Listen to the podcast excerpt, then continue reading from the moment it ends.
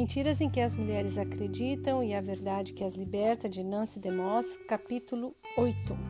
Mentiras em que as mulheres acreditam sobre as emoções. Querido diário, já se passaram quase dois anos desde que perdemos Abel. Penso nele o tempo todo. Ainda dói muito. Não temos notícias de Caim há meses. Às vezes eu sinto muita raiva dele pelo que ele nos fez. Outras vezes só quero abraçá-lo, niná-lo e cantar para ele como fazia quando ele era bebê. Adão não fala sobre como se sente. Há momentos em que me pergunto se ele sente alguma coisa. Tentar fazê-lo entender como me sinto parece irritá-lo. Simplesmente não consigo sair desse buraco vazio e solitário.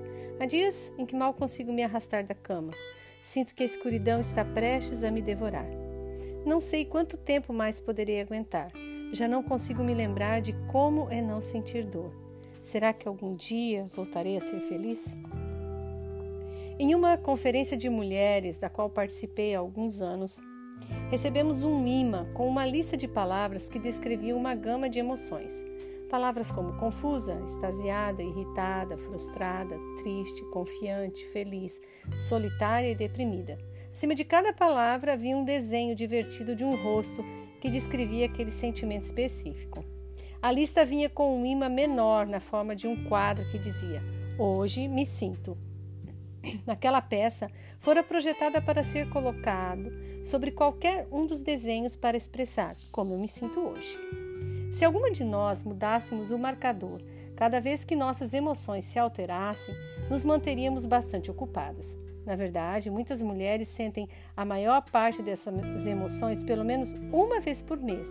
Mais do que qualquer outra coisa, nossa constituição emocional feminina provavelmente é que leva os homens a jogar as mãos para o alto e dizer: desisto, simplesmente não consigo entendê-la, entendê-la. E de certa forma, quem pode culpá-los? Quando lutamos com emoções fora de controle, é fácil concluir que elas são inerentemente pecaminosas ou erradas e devem ser reprimidas. Precisamos lembrar, precisamos lembrar que ser criada à imagem de Deus significa ter a capacidade de experimentar e expressar uma variedade de emoções. Deus apresenta um espectro de emoções puras, incluindo a alegria, o prazer, a ira, o ciúme e a tristeza. E Ele nos criou para que sejamos capazes de sentir e expressar muitas emoções diferentes de forma a refletir seu coração e lhe trazer glória. O problema não é o fato de termos emoções, elas são um dom de Deus. O problema é que nossas emoções, ao contrário das emoções de Deus, são contaminadas pela queda. O desafio é deixar o Espírito de Deus nos santificar no domínio de nossas emoções, para que elas possam ser expressas de forma santa. Não conheço nenhuma ferramenta que o inimigo use de forma mais eficaz para nos manter em cativeiro, como mulheres, do que nossas emoções. Ele faz isso levando-nos a acreditar em coisas sobre nossas emoções que simplesmente não são verdadeiras. Trigésima segunda mentira se sinto alguma coisa, isso deve ser verdade. O inimigo quer nos fazer acreditar que, se não nos sentimos amadas, não somos amadas. Se sentimos que não podemos lidar com a pressão, deve ser porque realmente não podemos. Se sentimos que Deus nos abandonou ou que agiu injustamente em uma questão que nos afete, então talvez Ele tenha mesmo nos abandonado. Se sentimos que nossa situação não tem solução, não deve haver nenhuma esperança, se não nos sentimos salvas, é possível que não sejamos. Se não nos sentimos perdoadas, é porque não somos.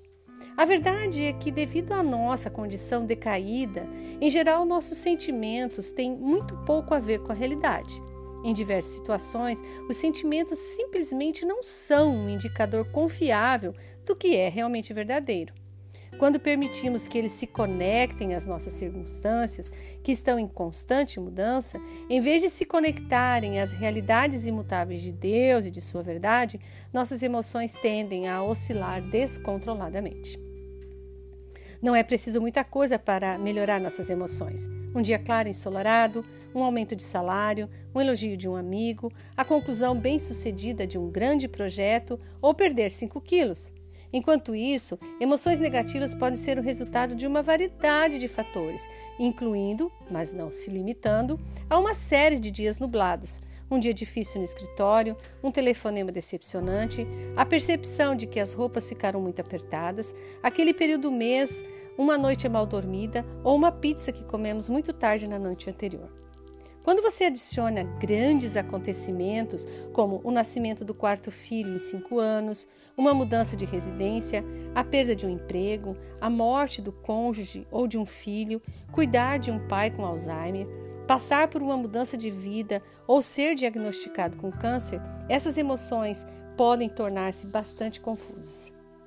Em meio ao passeio de montanha russa, a qual nossas emoções nos levam, temos de fazer trazer constantemente a mente e o pensamento de volta para a verdade. A verdade é que Deus é bom.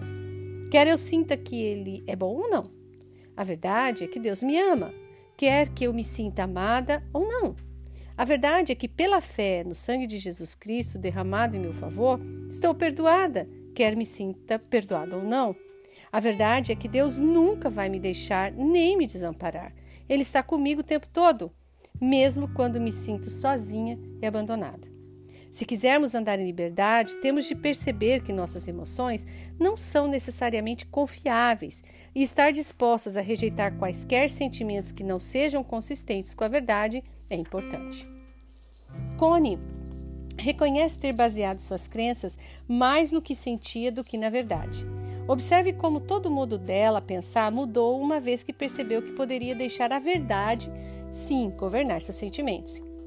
Diz ela: Embora fosse uma filha de Deus, acreditei durante toda a minha vida que certos aspectos da verdade se aplicavam a todos, exceto a mim. Deus era bom para eles, não para mim. Deus amava a eles, não a mim. Outros eram de grande valor para Deus, mas não eu. Eu sabia os fatos: que Deus é bom, que Ele me ama, que sou de grande valor para Ele, mas havia uma falta de conexão em minha mente entre os fatos e como eu me sentia. Se Deus me amasse e eu significasse tanto para Ele, com certeza eu me sentiria amada e valorosa. No meio de seu seminário sobre as mentiras em que as mulheres acreditam, Deus me revelou que sua verdade permanece independentemente de como me sinto. Nada pode mudar Deus ou a verdade de Sua palavra, ou mesmo de seu caráter. Ele é bom para mim, ele me ama, Posso escolher me apegar à verdade ou posso optar por acreditar nas mentiras de Satanás, mas a verdade de Deus é imutável e irrefutável. No último capítulo de Filipenses, o apóstolo Paulo dá uma receita para a sanidade mental e a estabilidade emocional. Ele diz: Alegrai-vos sempre no Senhor. Não andeis ansiosos por coisa alguma. Pelo contrário, Sejam os vossos pedidos plenamente conhecidos diante de Deus por meio de oração e súplica com ações de graça. Tudo que é verdadeiro, nisso pensai. O resultado está em Filipenses 4, 7 e 9. A paz de Deus, que ultrapassa todo entendimento, guardará o vosso coração e os vossos pensamentos em Cristo Jesus. E o Deus de paz estará convosco. Trigésima terceira mentira: não consigo controlar minhas emoções. O inimigo usa essa mentira para nos fazer acreditar que não temos escolha se não sermos controlados pelas emoções.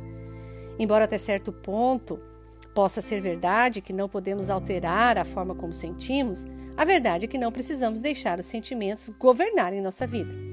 Você pode ser incapaz de deixar de se sentir apreensiva sobre um exame médico que fará, mas isso não significa que você não pode parar de se preocupar e de se afligir sobre o resultado. Pode não conseguir parar de se sentir nervosa ou irritada naquele período do mês, mas isso não significa que não consiga deixar de ser rude ou de agir grosseiramente com quem interage com você nesses dias. Pode ser incapaz de não se sentir vulnerável em um período solitário de sua vida quando um homem casado se interessa por você, mas isso não significa que não possa evitar apaixonar-se por ele. A verdade é que, independentemente de quais emoções estejam borbulhando dentro de nós, pela graça de Deus podemos escolher fixar nossa mente nele e confiar e obedecer. Quando agimos assim, experimentamos sua paz e a graça de ser fiel, embora as circunstâncias possam não mudar. A autora muito amada Hannah Whitall Smith foi confrontada com circunstâncias que poderiam tê-la tornado um caso emocional perdido Era casada com um pastor que demonstrou ser espiritualmente e emocionalmente instável e que lhe foi infiel várias vezes. Dois de seus cinco filhos morreram de escarlatina. Uma filha abandonou o marido e fugiu com um artista. Outra se casou com um ateu declarado. Hannah sofria com uma dolorosa artrite, mas se recusou a deixar que sua vida fosse ditada pelos sentimentos. Seus escritos refletem uma firme determinação em exercitar sua vontade na obediência a Deus, independentemente de suas ações. Diz ela: Temos de escolher, sem qualquer relação com o estado de nossas emoções, que atitude nossa vontade tomará com respeito a Deus. Devemos reconhecer que nossas emoções são apenas servas da nossa vontade. Nossa vontade pode controlar nossos sentimentos somente se estivermos firmemente decididas a fazer isso. Muitas vezes, quando meus sentimentos se declaram contrários aos fatos, mudei totalmente tais sentimentos, fazendo uma afirmação constante do oposto. Emoções agitadas, como um barco arremessado para todos os lados, que pouco a pouco se submete à tração constante da âncora, quando se encontra acorrentadas ao tremendo poder de Deus pela escola voluntária, cedo ou tarde, deve se submeter a ele. A Bíblia está cheia de promessas e mandamentos divinos que nos dão recurso pelos quais nossas emoções podem ser firmadas em meio a qualquer tempestade. A palavra de Deus promete: Eu estou convosco todos os dias. Mateus 28, 20. Portanto, não temos que ser dominadas pela solidão. A palavra de Deus promete: O meu Deus suprirá todas as vossas necessidades. Filipenses 4,19. Portanto, não temos que ficar acordadas à noite, preocupadas sobre como a hipoteca será paga. A palavra de Deus promete: Pois as montanhas se retirarão e os montes serão removidos, mas o meu amor não se afastará de ti. Isaías 54, 10. Portanto, não temos que viver com medo de um futuro incerto. A palavra de Deus diz: Nem tenha medo. João 14, 27. Isso significa que não temos que ceder ao medo, independentemente das circunstâncias. A palavra de Deus diz: Não andeis ansiosos por coisa alguma. Filipenses 4:6. Isso significa que, mesmo em meio às circunstâncias estressantes, não temos que, não temos que ficar ansiosas. A palavra de Deus diz: Sede gratos por todas as coisas. 1 Tessalonicenses 5,18. Isso significa que podemos escolher ser gratas, mesmo quando tudo ao nosso redor parece estar desmoronando. A palavra de Deus diz: Amai os vossos inimigos. Mateus 5, 44. Isso significa que, pelo poder do Espírito, podemos optar por amar qualquer pessoa, não importa o quanto ela nos tenha prejudicado.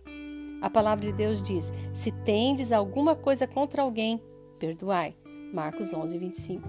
Isso significa que não há ninguém que não possamos escolher perdoar, não importa quão profundamente tenhamos sido feridas ou tenham pecado contra nós. Quando fixamos nossa mente em Cristo e submetemos cada pensamento à verdade, o Espírito Santo santifica nossas emoções e concede graça e conforto e paz sobrenaturais. 34 mentira. Não posso controlar como reajo quando meus hormônios estão descontrolados. É compreensível agir como uma megera em determinados momentos. Se aceitarmos a mentira de que não podemos controlar nossas emoções, também acreditaremos que não podemos controlar nossas ações quando estamos no sentido emocionalmente vulneráveis ou fora de controle. Não apenas somos demasiado rápidas em acreditar em nossos sentimentos, como também somos muito rápidas em obedecer a eles. Assim, se temos um desejo súbito por um grande pote de sorvete de chocolate às 10 horas da noite, vamos até o congelador e pegamos. Se sentimos vontade de ficar acordadas, assistir a um filme tarde da noite, é o que fazemos. Se não sentimos vontade de sair da cama na manhã seguinte, puxamos o cobertor sobre a cabeça, ligamos para o trabalho dizendo que estamos doentes. Quando não temos vontade de preparar uma refeição certa à noite, ligamos e pedimos uma pizza. Quando não sentimos vontade de limpar a casa, deixamos as coisas rolarem até que a bagunça fique tão grande a ponto de ficarmos realmente deprimidas. O problema é que, se atendermos às nossas emoções e a deixarmos controlar nossas ações, nós, nessas situações da rotina diária, estaremos mais vulneráveis a ser controladas por elas nas transições importantes e nos períodos difíceis da vida. Nas últimas décadas, produziu-se muitas pesquisas, muitos livros e discussões sobre as estações da vida de uma mulher. Em parte, esse enfoque aumentou nossa compreensão a respeito de como somos formadas de modo tão admirável e maravilhoso. Por outro lado, também fez com que muitas mulheres se tornassem obcecadas consigo mesmas, dando-lhes uma desculpa para atitudes e comportamentos indesculpáveis. Certas mulheres que conheço costumam atribuir seu mau humor e suas reações negativas ao período em que estão de seu ciclo menstrual como mesmo eu sou frequentemente tentada a fazer. Esse modo de pensar quase custou a Mary o seu casamento. Diz ela: Tenho 52 anos e posso ver como essa mentira enganou completamente meu coração. Meu marido tentou me confrontar e me ajudar a ver a verdade, mas estava tão enganada e apoiado pelos defensores da TPM que não havia meios de eu ouvir. Tive de enfrentar a possibilidade de meu marido me deixar antes que meus olhos se abrissem. Para algumas mulheres, uma gravidez difícil explica, leia-se, justifica-se, mudanças de humor e comportamento inconstante. Conheci outras mulheres que pareciam estar planejando com antecedência sofrer um colapso quando atingirem a menopausa. Com certeza, o que acontece em nosso corpo nos afeta emocionalmente, mentalmente e até mesmo espiritualmente. Não podemos isolar as várias dimensões de quem somos, elas são indissociáveis. Nós caímos na armadilha do inimigo quando justificamos atitudes e reações carnais e pecaminosas com base em nossa condição física ou em alterações hormonais. Minha lembrança do tempo em que tinha 12 anos é que chorei o ano inteiro, sem nenhuma razão aparente. Olhar para trás, entendo melhor agora que na época algumas das mudanças que estavam ocorrendo em meu corpo enquanto eu me tornava uma mulher, mas também entendo melhor agora de que na época o que ocorria em meu corpo não era desculpa para o mau humor e para as reclamações que fizeram parte de meu comportamento naquele ano. Lembro de uma ocasião, anos atrás, quando eu estava física e emocionalmente esgotada por causa de uma agenda intensa de palestras. Minha atitude e minha língua estavam descontroladas. Estava sendo negativa e uma pessoa difícil de conviver. Inconscientemente estava me justificando em função de como me sentia. Uma amiga que estava dentro do raio de ação do meu espírito rabugento olhou pra, para mim e disse simplesmente: Não deixe o cansaço ser uma desculpa para a carnalidade. Confesso que no momento não apreciei muito a repreensão, mas era exatamente o que eu precisava ouvir. Uma lembrança dolorosa, mas necessária da verdade. Tal como acontece com outros aspectos da natureza, Deus criou nosso corpo para funcionar em estações e ciclos. Sem dúvida, cada época da vida tem seus desafios. Uma das consequências da queda foi que a criação dos filhos seria acompanhada de tristeza e dor. O parto não é o único momento em que essas consequências são sentidas. Por exemplo, as dificuldades associadas ao ciclo menstrual que algumas mulheres experimentam são um lembrete prático de nossa condição decaída. Entretanto, cada ciclo mensal também é um lembrete de que Deus nos fez mulheres e que, com nossa feminilidade, vem a capacidade de ser portadoras e provedoras da vida. Mesmo sendo uma mulher solteira, considero que esse é um lembrete gentil e valioso de quem eu sou, porque Deus me criou e de como posso glorificá-lo melhor aqui na terra. Não foi Deus quem fez nosso corpo? Ele não entende como o corpo funciona? Você acredita que coisas como ciclo menstruais, hormônios e gravidez e, menopausa o peguem desprevenido? O salmista louva a Deus por seu cuidado e seu plano soberano no que se refere à criação do nosso corpo físico, no Salmo 139, 13 a 6. Pois tu formaste o meu interior, tu me teceste no ventre de minha mãe, eu te louvarei, pois fui formado de modo tão admirável e maravilhoso. Meus ossos não te estavam ocultos, quando em segredo fui formado e tecido com esmero nas profundezas da terra. Teus olhos viram a minha substância ainda sem forma, e no teu livro os dias foram escritos sim, todos os dias que me foram ordenados, quando nenhum deles ainda havia. Que pensamento incrível do salmista! Muito antes de você nascer, cada molécula do seu corpo e cada dia de sua vida, desde a concepção até o túmulo, foram cuidadosamente pensados e planejados por Deus. Ele ordenou o dia em que sua menstruação começaria, quando e quantas vezes você seria capaz de conceber e exatamente quando você iria parar de ovular. Ele entende exatamente o que está ocorrendo com seu corpo a cada época e a cada mudança. É concebível que esse Criador sábio e amoroso pudesse não ter conhecimento de nossos níveis hormonais em qualquer fase da maturidade, ou que pudesse falhar em nos prover em cada época da vida? Ele não oferece um, um processo de crescimento fácil sem problemas, mas prometeu atender a todas as nossas necessidades e nos dar graça para responder aos desafios e às dificuldades associadas à vida. Trigésima quinta mentira. A resposta para a depressão deve ser buscada primeiramente nos medicamentos ou na psicoterapia. Enquanto estava escrevendo este capítulo, recebi um telefonema da esposa de um pastor. Ela abriu seu coração sobre uma, uma batalha de muitos anos que seu marido vem travando com a depressão. Os efeitos na vida e no casamento dela foram significativos. Durante o decorrer da conversa, ela fez os tipos de perguntas que muitos fazem em circunstâncias semelhantes. Poderia tratar-se de um problema genético? O suicídio está presente no histórico familiar do marido. Poderia ser algo orgânico ou químico? Ou algum tipo de atividade demoníaca estaria envolvida? Existe alguma verdade espiritual não compreendida por ele que seja responsável pelo tumulto e pela escravidão? A depressão é uma questão particularmente importante para as mulheres. Duas vezes mais mulheres do que homens sofrem de depressão. Nunca antes a depressão foi tão generalizada entre as mulheres como no momento em que vivemos no Ocidente. Apesar da facilidade com que os médicos diagnosticam a depressão e a tratam com psicoterapia e medicamentos, o número de acometidos só aumenta e relativamente poucas pessoas estão encontrando alívio duradouro. Um estudo a respeito da depressão e do desespero na Bíblia revela que, em alguns casos, a dor que identificamos como depressão emocional é simplesmente uma das consequências inevitáveis de viver em um mundo decaído. Em Romanos 8, Paulo indica que toda a criação geme sob o peso de sua condição decaída, ansiando por nossa redenção final deste mundo amaldiçoado pelo pecado. Muita investigação médica e científica tem sido feita para tentar compreender a interrelação entre a depressão, as predisposições genéticas e outros fatores fisiológicos. Ainda há muito a aprender sobre tais assuntos e sobre os efeitos em longo prazo de vários tipos de tratamento. Sabe-se que, em muitos casos, os sintomas fisiológicos relacionados à depressão são um fruto de questões enraizadas no campo da alma e do espírito. Questões como ingratidão, conflitos não resolvidos, irresponsabilidade, culpa, amargura, falta de perdão, incredulidade, reivindicação de direitos, raiva e egocentrismo.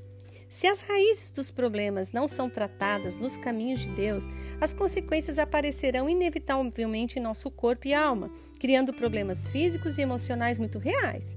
Em alguns casos, os remédios podem ajudar a aliviar os sintomas da depressão. No entanto, se a depressão não se originou de um mau funcionamento físico, os medicamentos não resolverão o problema permanentemente. Os remédios administrados de forma correta podem ajudar uma pessoa gravemente deprimida a se estabilizar o suficiente para pensar com clareza, dando-lhe uma janela de oportunidade para que comece a lidar com as questões que criaram aquele problema mas não há nenhum medicamento que possa consertar as questões mais profundas do espírito. Infelizmente, inúmeras pessoas que sofrem de depressão passaram a ver o medicamento como uma solução para seu problema. Se a pessoa doente não aborda as questões internas do coração, não pode esperar ser verdadeiramente livre. Você pode surpreender-se ao descobrir que inúmeros, numerosos indivíduos na Bíblia sofreram o que chamaríamos hoje de doenças depressivas. Suas histórias fornecem uma visão útil sobre algumas das causas que contribuem para a depressão. O rei Acabe, por exemplo, ficava deprimido quando não conseguia fazer as coisas do seu jeito.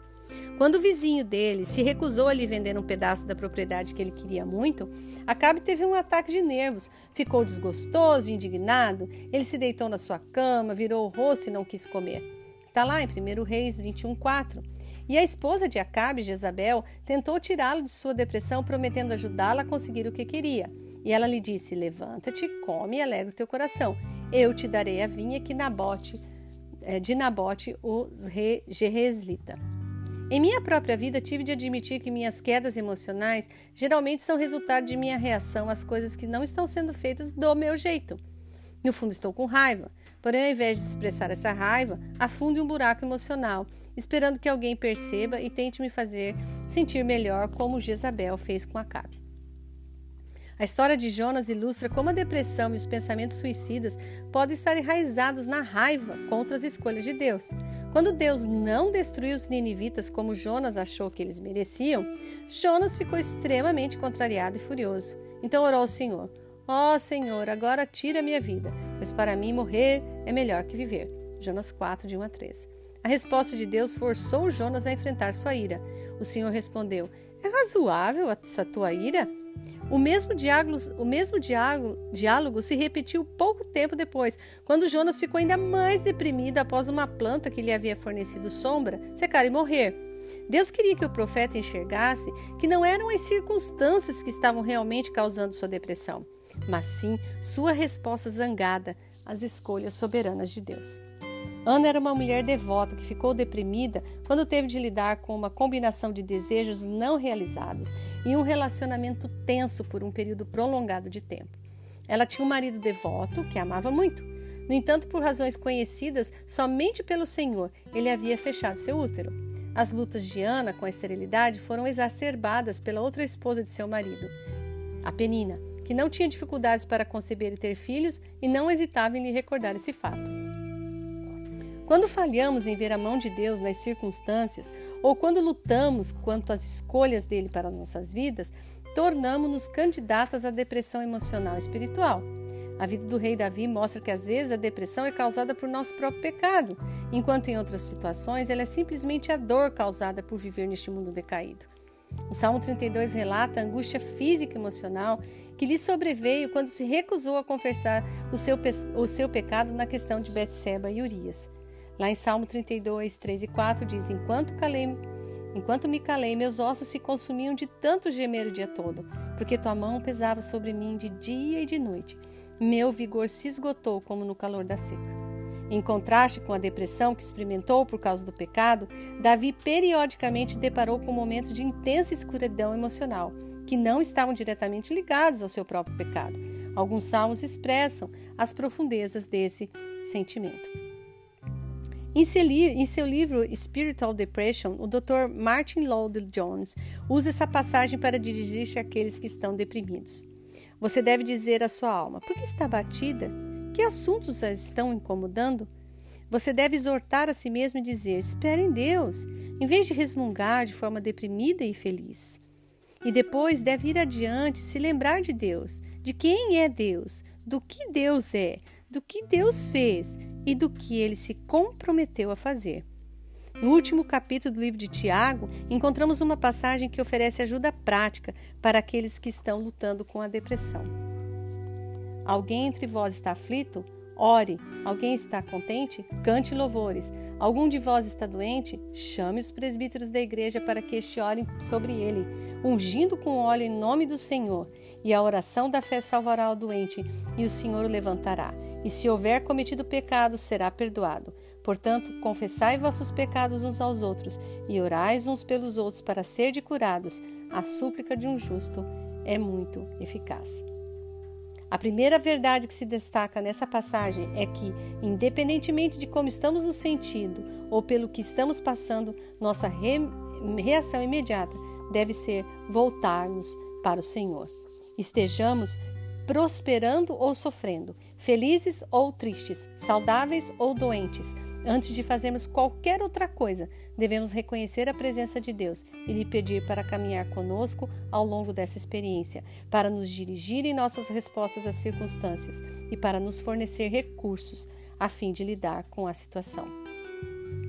Frequentemente parece que nossa primeira reação é a de nos voltarmos para alguém ou para alguma coisa que não seja o Senhor, quando estamos sofrendo, nos voltamos rapidamente para recursos tangíveis em busca de conforto, alívio ou fuga. Afinal, é muito mais fácil ligar para um amigo em busca de compreensão do que ajoelhar-se com a Bíblia aberta e ouvir o que Deus quer nos dizer na noite escura da nossa alma. É muito mais fácil tentar mascarar a dor com excesso de comida ou de horas de sono do que escolher negar nossa carne e andar no espírito. É mais fácil abafar nossos sentimentos com o barulho da televisão que nos humilhar e buscar. O perdão de Deus e dos outros para a nossa vida é mais fácil pagar por um refil de Prozac do que pedir a Deus que nos, uh, para nos mostrar se temos um espírito ingrato, exigente ou amargo. Esses meios podem fornecer uma medida de alívio, mas tendem a ser inadequados de curta duração. Nada menos do que o Deus de toda consolação pode satisfazer nossas necessidades mais profundas em tais ocasiões. Nas últimas décadas, desenvolvemos uma mentalidade de que apenas profissionais são qualificados para ajudar as pessoas que sofrem com diversos distúrbios emocionais ou transtornos mentais. Isso faz com que até mesmo muitos pastores se sintam incompetentes para lidar com essas questões e, portanto, encaminhe rotineiramente aconselhados problemáticos para especialistas psicólogos, psiquiatras ou terapeutas treinados. Não estou sugerindo que não haja lugar para pessoas que foram treinadas nesse campo, se seu conselho estiver enraizado na palavra e nos caminhos de Deus. No entanto, não esqueçamos que Deus colocou dentro do corpo de Cristo os recursos para ministrar as pessoas desesperadas e necessitadas. Ele nos deu Sua palavra e seu Espírito. Precisamos aprender a extrair a unção da palavra de Deus e aplicá-la às necessidades das pessoas feridas no seu corpo. Portanto, Tiago diz que, quando você está sofrendo, quando sua alma está doente, deve deixar o corpo de Cristo ministrar-lhe graça em nome de Jesus.